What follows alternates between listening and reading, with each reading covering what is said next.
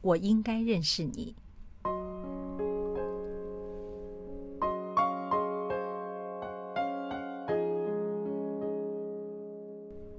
我可以感觉到一道强烈的阳光照在我脸上，脑子昏昏沉沉的，像是要进入梦中，又像是从梦中苏醒。我慢慢睁开眼睛，感受到阳光的耀眼和热度。环顾四周，是个陌生房间，赭红的墙壁挂着几幅色彩强烈的抽象画，都不是我的口味。只有铁灰和淡黄交织的床单被套是我的色调。衣橱里挂着男人和女人的衣服，那些女装都是我的。那件紫花裙子是上星期才买的，可是那些男装不知道属于谁。很明显的，我和一个男人住在一起，可是我真的一点印象也没有。床头柜上躺着一张纸条，是我自己的笔迹，写着：“记住，绝对不要原谅他。”披上挂在床头的睡袍，想去厨房喝水，喉咙感到好干，轻轻咳一下，沙沙的，像是曾经哭过。在穿衣镜前，我被自己的模样吓了一跳。浮肿的眼睛像两个大核桃。我睡前真的哭过，而且是狠哭了一场。什么事让我这么伤心？客厅沙发上有一个枕头和一条毯子，昨晚有人睡在那里。厨房洗碗槽堆了一些待洗的碗筷，我打开橱柜寻找干净的杯子。看见有两个天堂鸟花纹的马克杯，那是我去年去夏威夷出差买的。我记得去年的事，可见我脑袋并没太大问题。客厅墙上挂了一张很大的黑白相片，一个女子很自在地坐在沙滩上眺望远方。我走近一看，那女子竟然是我。再看书架上的几张小照，都是我和一个男人的合照。那个男人长得真帅呀！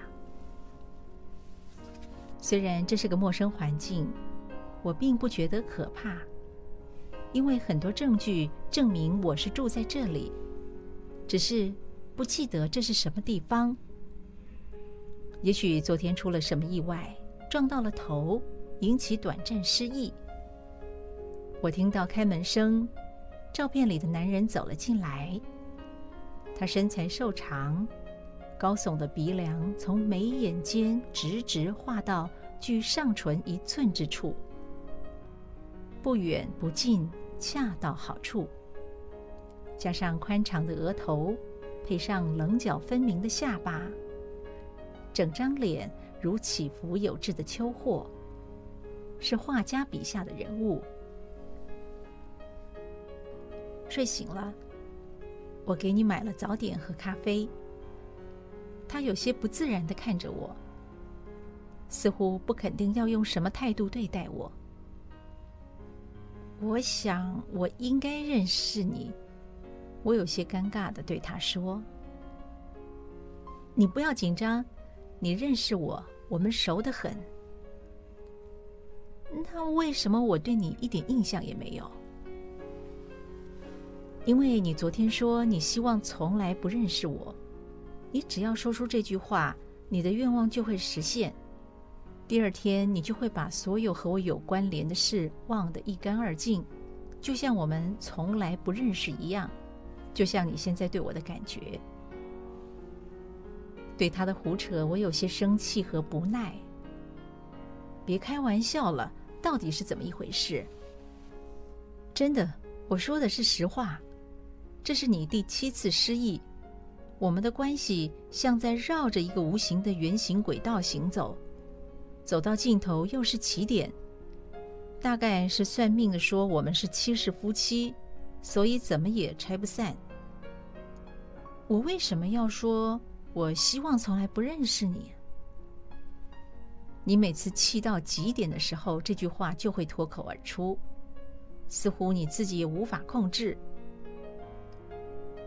我把口袋的字条拿给他看，所以这是针对你写的喽。他苦笑一下说：“昨天我们又吵了一架。当我发现你准备说那句要命的话，我想捂住你的嘴，不让你说。你以为我要向你动粗，使出全力向我反击？看你这么娇弱，力气还真不小。你看我腿上被你踢了一块淤青。”他撩起裤腿，真的有一块淤青。我觉得很不好意思，对不起。他笑笑，不是你的错，那是你的直觉反应。不过这是我们认识十年来第一次热战挂彩。等一下要照张相片留念。什么？我们认识十年了？是的，从你大二开始。哦，忘记告诉你。我们还结过一次婚。什么？结婚？我和你？他笑着点点头。他笑起来有个浅浅的笑窝，让人看了心情也跟着轻快起来。他说的虽然玄奇，但是让我又不得不信。我们为什么会分分合合这么多次啊？他拿起咖啡走向窗口。慢慢喝了一口。你猜得出我的职业吗？我注意到客厅地上堆着很多相框的大张相片，大概和摄影有关。我是广告设计师，也是专业摄影师。我喜欢美的东西，所以我对美女缺少抵抗力。他看着我，做了一个无辜的表情。目前，他在我眼里只是个不相干的陌生人，拥有一张能放在广告海报的面貌。以旁观者而言，他有许多女朋友，似乎是理所当然的事。所以，我们每次分手是因为你劈腿，我不带任何醋意。也不是每次都是真的，有几次是你误会了。他急着为自己辩护。我不记得任何细节，所以无从辩证。下一步我会怎么做呢？我问他。根据以往的经验，我们分手之后，我会去找你，然后你很快又会爱上我。他定定地看着我说：“我感觉双颊微微发热，希望他没看出我在脸红。其实听他讲话，我已经开始喜欢他了。”可是理智告诉我，我不应该这么快就回心转意。我昨晚不是才和这人大吵一架吗？我定定心神说：“这房子是你的还是我的？这是我们合租的。如果你要继续住，我就另外找房子；你想搬出去，我就继续住这里。当然，如果你要维持现状，继续和我合租，那就更好了。”他开玩笑似的笑着和我说：“这房子相当宽敞，看起来也很新，房租一定不便宜。我可不想把大半薪水砸在房租里。要我继续和一个陌生男人住在一起，也不大可能。虽然他说我们结过婚，我想我还是搬出去吧。你要搬去哪里？”我想了想。先去我的好朋友傅琪琪那挤一挤，再慢慢找房子。傅琪琪，你要去和傅琪琪住，有什么不对吗？你认识傅琪琪？他是你的好朋友，我当然认识他。对，我要先打个电话问问他。我拿起电话，很快拨了琪琪的号码。我的记忆一点问题都没有。这人说的是真实吗？我只对他一个人失忆。嗨，琪琪，这是小维，我小维，你和古渊谈过了？你声音那么沙哑，哭了一晚上。我真的不知道该说什么。我，谁是古渊？我打断琪琪的话。我是古渊。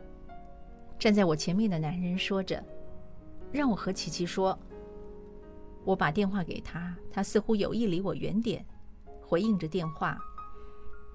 嗯嗯，他不记得了，他要搬到你那。嗯，知道。哦，好。然后把电话挂了。我还没说完呢，他跟你说什么？他叫我不要惹你生气，搬家的事等我们下班再说吧。眼睛肿成这样，我怎么上班？我想请假一天，不去上班了，也好有时间收拾东西。那我去上班了。出门前，他回身对我说：“小薇，请你原谅我好吗？”听他叫我的名字，我有触电的感觉。我直觉的点点头。是他做了某件事让我伤心痛哭，可是我真的不知道要原谅他什么。他看我点头，很满意的关门离去。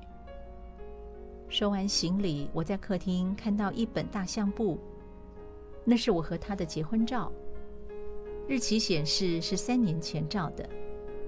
我们结婚、离婚又同居，到底是怎么一回事？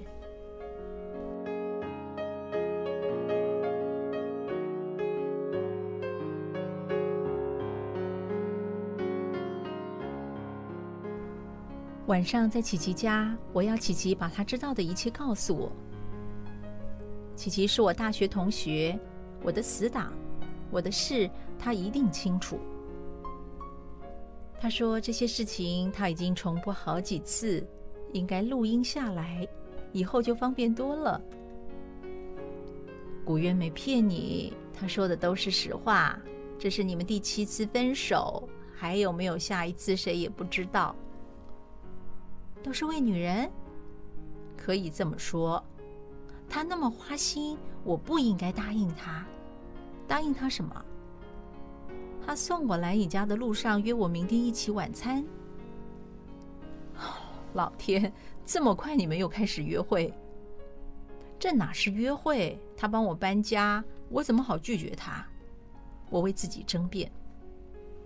哎，反正你们是拆不散的冤家。既然你要和古渊见面，我想还是让他自己告诉你，到底这是你们两人之间的事。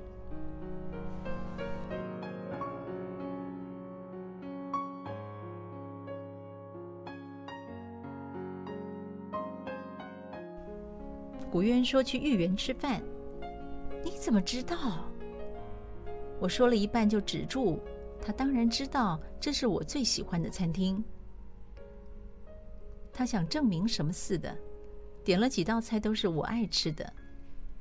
到目前为止，虽然我还没办法把眼前的男人想成是曾和我同床共枕的丈夫，但已没有陌生感。我们结婚多久？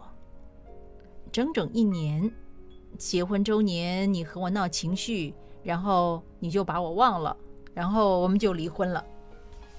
闹情绪？我为什么和你闹情绪？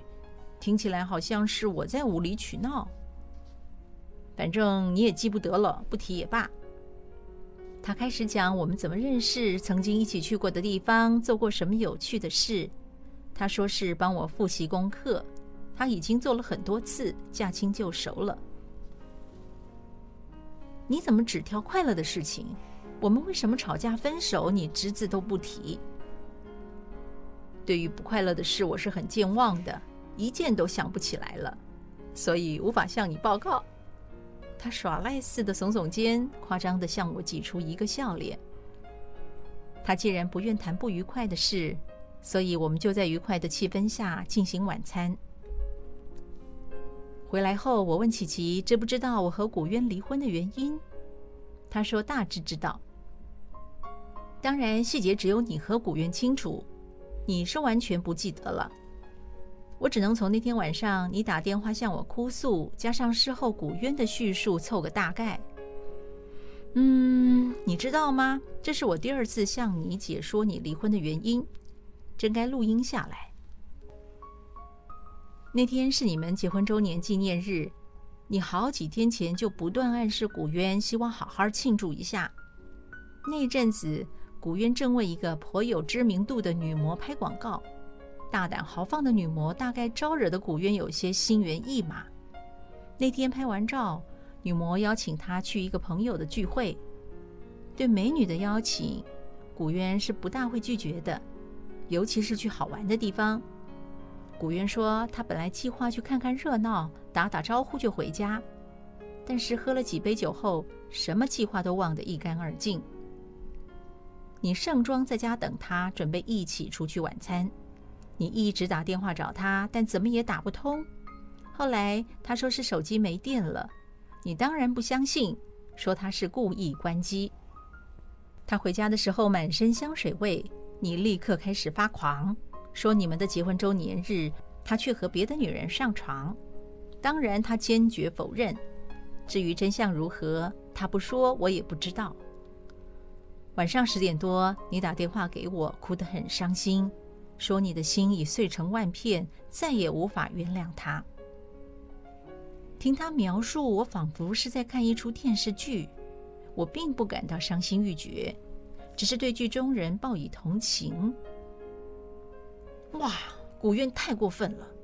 不过第二天我什么都不记得了，干嘛还要离婚啊？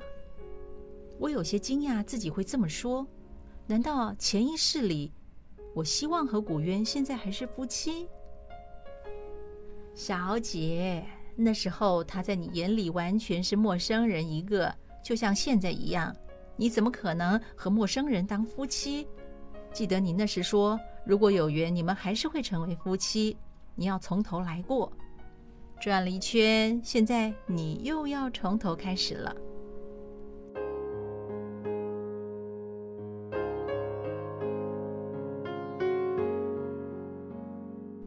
我在琪琪的小公寓住了一个星期，就找到自己的房子。搬出来后，我和古渊的联系更为频繁。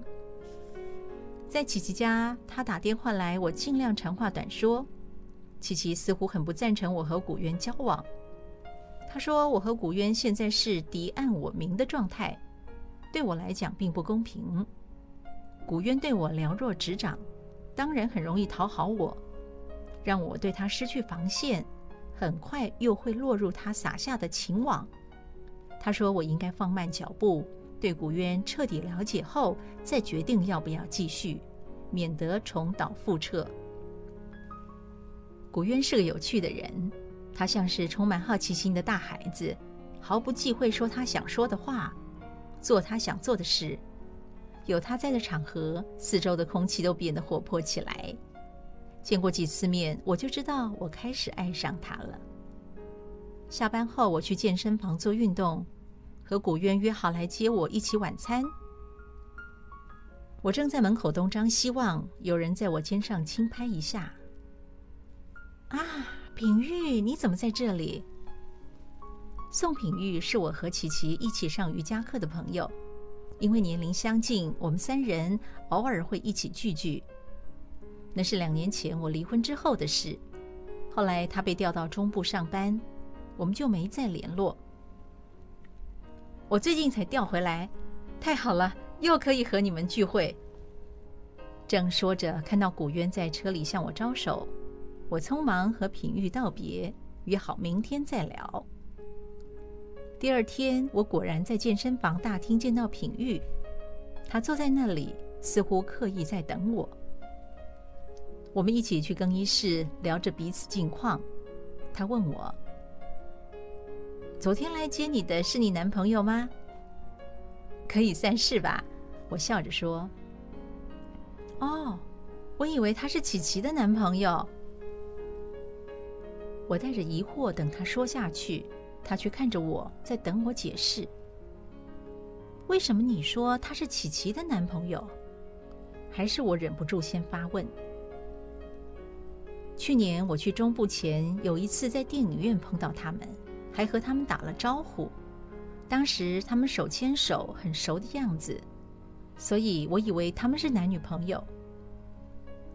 琪琪和古渊手牵手看电影，我怎么不知道？你没看错人吧？不会错，长得那么帅的人并不多，不大可能认错。我感到全身发软，借口不舒服离开了健身房。我打电话找琪琪，她说公司有些事会晚点回家。我说我会去她公寓等她，我有她公寓的钥匙。她问我有什么事，我说见面再说吧。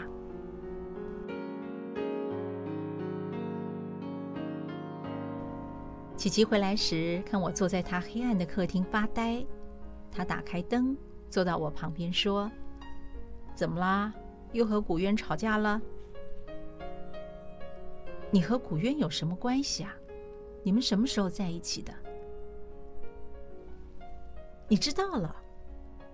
还好你没像上次发现时那么激动。”他舒口气，脸上甚至浮上轻松的一笑。我感到不解。在健身房碰到宋品玉，他说曾经看到你和古渊手牵手看电影。哦，原来如此。小维，你不要生气，我确实曾经和古渊交往过一阵子。什么？你？我跳起来打断他的话。小维，别急，你先听我说完，再决定要不要骂我。他把我拉回坐在他旁边。你上次和古渊分手，也就是你们离婚以后，他感到前所未有的沮丧，下定决心不再招惹你。有一天，他打电话给我说他很郁闷，想找我聊聊。正好那时候我和陈向明分手不久，你应该记得陈向明吧？我点点头，当然记得。你为他不吃不睡，瘦成皮包骨。两个寂寞的人就开始互相取暖。虽然我知道他和我接近，其实还不是放不下你。和我往来等于间接接近你。至于我，你必须承认，古渊是个很难让女人拒绝的男人。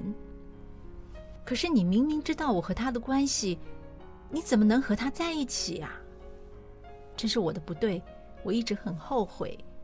也许是因为那是我感情最脆弱的时候。判断力被受伤的心破坏了，他笑着对我说：“其实算起来，你才是第三者。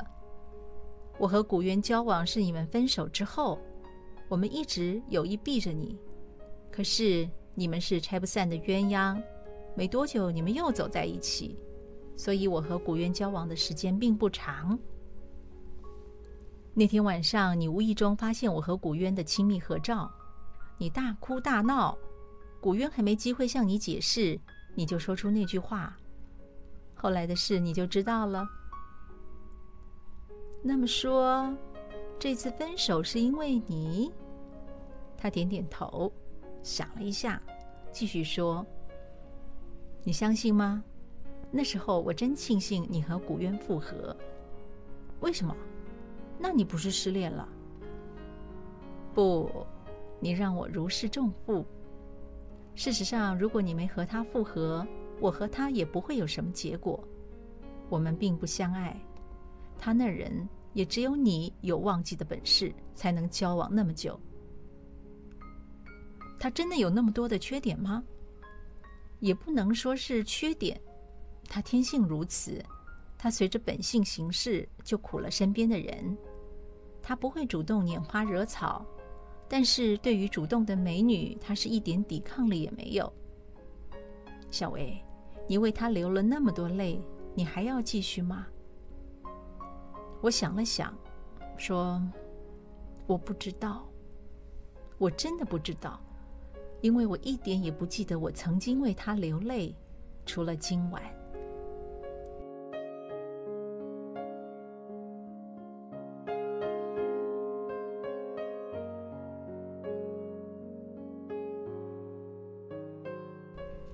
虽然我开始勉强自己放慢脚步，提醒自己对古渊要理智点，可是我的心却不听指挥。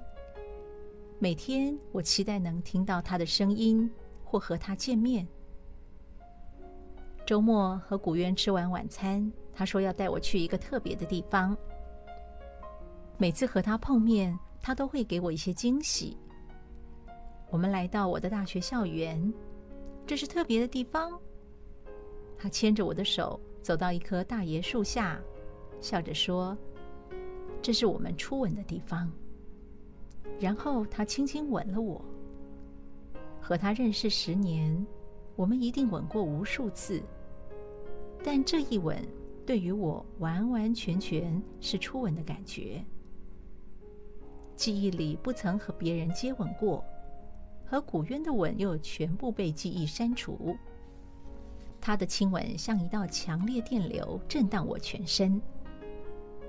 在这一吻后，我们似乎正式回到男女朋友的阶段，然后我们的关系像脱缰野马，快速进展。半年不到，我又搬回古渊的住处。逐渐的，我发现古渊对我的态度有些不一样，似乎不再那么专注。一起吃饭，他的眼睛不再只放在我身上，常常会被漂亮的女人吸引去。我在想。他也许就像小孩子得到心爱的玩具，很安心地收到玩具箱后，又开始寻找新鲜有趣的东西。我大概是他最心爱的玩具，他无法舍弃我，可是他又不能只拥有一个玩具而满足。我把我的疑虑告诉琪琪，他说：“又要故态复萌了，小维，你有什么对策吗？”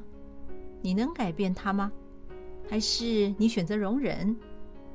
你们总不能永远这么分分合合。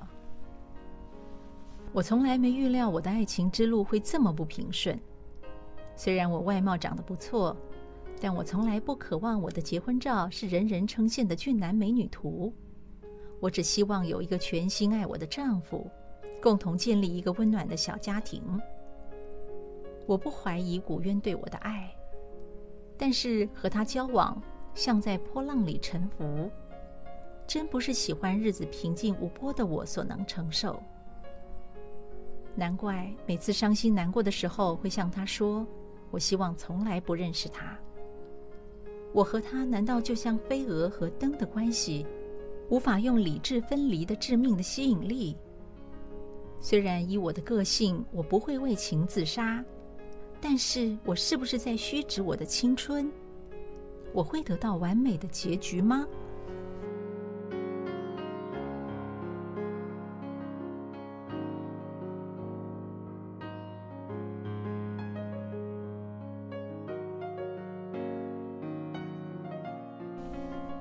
约好在他公司门口见面。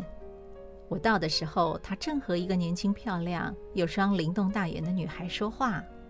他介绍说是新来的公关。看他们说话时眼里放出的光芒，让我有些不安。我不想当一个爱吃醋的女人。但是根据我所知关于古渊的历史，我又不能不多心。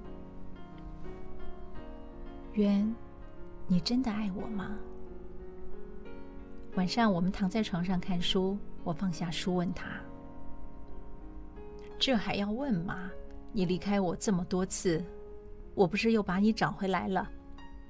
他把我搂在怀里，轻轻搓揉我的头发，说：“我再也不会让你离开。”我真希望古渊能恪守他的诺言。虽然他有贾宝玉的性情，但是他已经是个年近三十的成熟男人。如果他真心爱我，应该懂得克制自己的欲望。我们的日子还是在甜蜜的气氛下过着。初恋的感觉是美妙且令人沉醉的，是垫着脚尖在微风中旋舞，是躺在微晃的吊床上眺望蓝天白云，轻松愉悦，只想天长地久驻足于此。可是午夜梦回，我又不想永远沉湎在初恋的甜蜜里。我希望我对古渊的记忆是从头到尾完完整整的，而不是像看一本书，每看完第一章就又回到首页，看不到进一步发展，更不知道结局。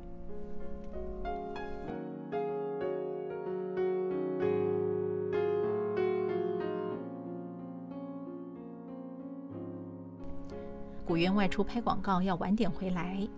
我独自吃完晚餐，正在看电视，有人在敲门，竟然是那美丽的年轻公关。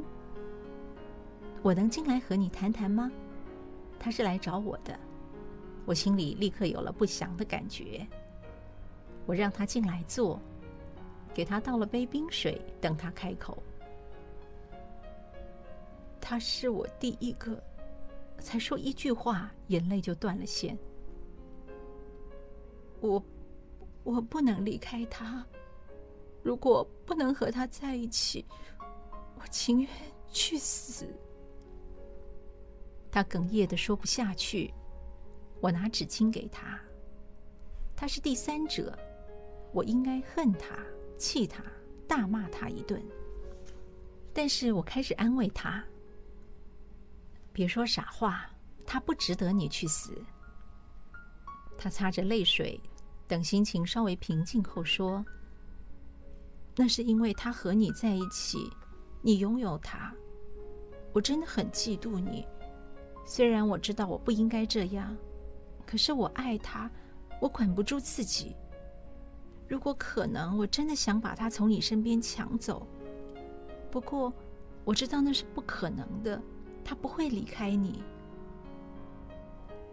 他充满泪水的大眼，任何人看了都会于心不忍。我想了很久，只能来求你，求我，求我把他让给你，求你和我分享，分享，让我们共同拥有他。你疯了，这是不可能的。为什么不可能？因为，因为爱情是唯一的，是独有的。我我我不能，我不能。这突来的不合理的要求让我手足无措。我自认是个很大方的人，朋友向我借什么东西，我很少会拒绝。但是，爱情不是一碟可以和大家一起分享的好菜。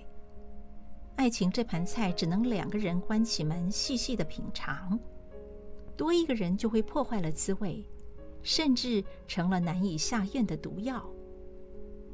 为了安抚他的情绪，止住他源源不绝的泪水，我对他说：“我会考虑他的想法。”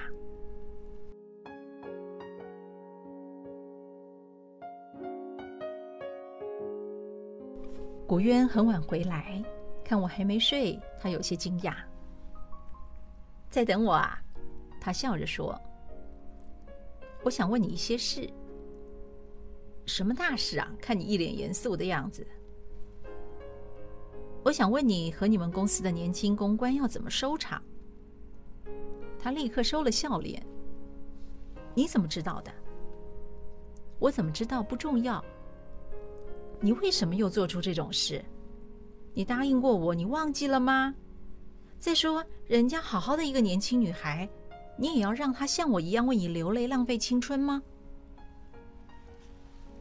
说着说着，我再也忍不住我的泪水。小薇，是他先找我的，我并不想和他。你就会把责任推给别人，一个巴掌打不响。如果你无意和别人长久，你干嘛要开头？为什么要给别人假想？你就不会拒绝吗？如果全世界的女人都向你示爱，你都接受吗？你太让我伤心失望。你身边的每个漂亮女人，你都不放过吗？我真希望从来不认识你。